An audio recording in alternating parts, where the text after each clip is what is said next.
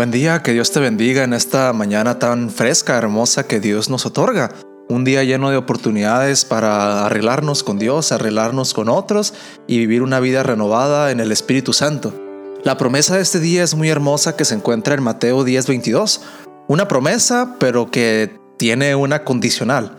Dice, todo el mundo los odiará a ustedes por causa mía, pero el que se mantenga firme hasta el fin se salvará. La matutina de hoy de 21 de enero se llama Él o yo. Cuando conoció a Jesús, lo aceptó inmediatamente como su Salvador personal y le entregó su vida a través del bautismo. Lo hizo llena de gozo, pero la felicidad le duró poco.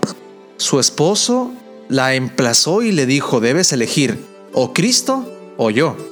Ella no podía creerlo. Le respondió que ahora que conocía a Jesús sería una mejor esposa y madre. Yo te amo, le dijo a su esposo, y a Jesús también. No hay conflicto en mi corazón. Pero el esposo insistió que debía definirse, o Jesús o él. No había otra opción. No podemos estar ambos en tu corazón, aseveró. Ella oró intensamente para poder dar una respuesta a su marido, y cuando llegó el día le dijo, Amor, hasta aquí he sido una esposa muy buena contigo. Al aceptar a Jesús en mi vida, me he propuesto ser aún mejor. Puedo amarlos a los dos. No debe de haber competencia entre mi Salvador y tú. Dame la oportunidad de demostrártelo. Pero él fue determinadamente y le dijo, Él o yo, no hay más, elige. Siendo así, le dijo ella, prefiero a Cristo.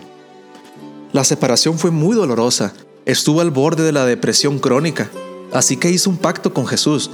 Ayúdame a superar este dolor tan intenso, llena mi soledad, ocupa el vacío de mi corazón, sé mi compañero y mi todo. Yo me dedicaré a servirte y a contarle a todos tu amor. Cuando yo la conocí, era la mujer más feliz del mundo y se dedicaba a predicar el Evangelio a tiempo y fuera de tiempo. Jesús había cumplido su promesa y ahora ella estaba cumpliendo la suya. Es muy triste ver cómo a veces la ignorancia ciega a las personas. Hoy, en pleno siglo XXI, hay más intolerancia que nunca contra la fe y contra el cristianismo, que incluso el pasado. Pero ya Jesús lo había advertido y nos dejó una promesa en la Biblia. Todo el que por mi causa haya dejado casas, hermanos, hermanas, padre, madre, hijos o terrenos, recibirá cien veces más y heredará la vida eterna. Mateo 19, 29.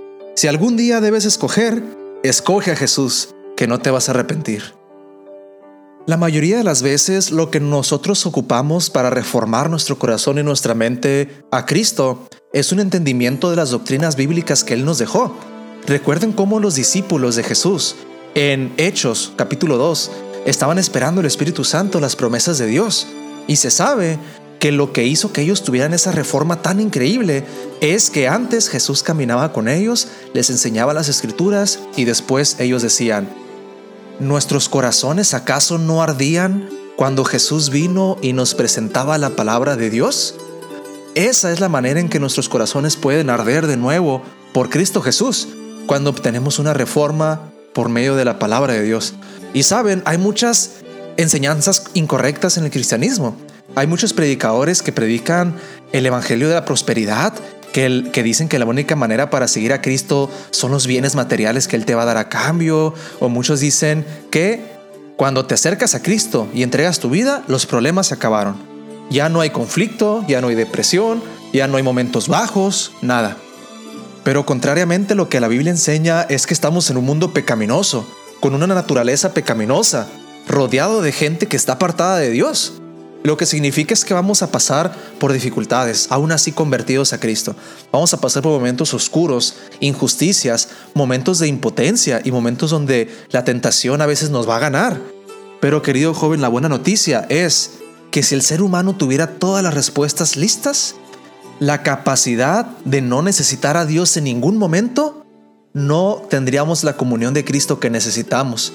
El hecho de que seamos débiles al pecado significa que Cristo es fuerte en nosotros. Y la verdad, joven, esta mañana que tenemos que entender es que sí, tendrás problemas, justo como hoy en la matutina vimos, injusticias, cosas que puedes tú hacer una decisión y el mundo te va a llamar loco por hacerla, pero la promesa se cumplirá cuando Cristo dé en ti una paz que vaya más allá del entendimiento humano. Una paz que nadie entienda, tus familiares ni tus amigos entiendan, pero que tú sepas que es porque Cristo Jesús ha tocado tu vida. Deja hoy, joven, que Cristo Jesús toque tu vida en medio de las dificultades. No trates de ir a Dios hasta que tal problema se vaya o se esfume de tu vida, sino ve a los pies de Cristo Jesús, aunque tengas este problema, aunque te sientas inmerecedor o inmerecedora.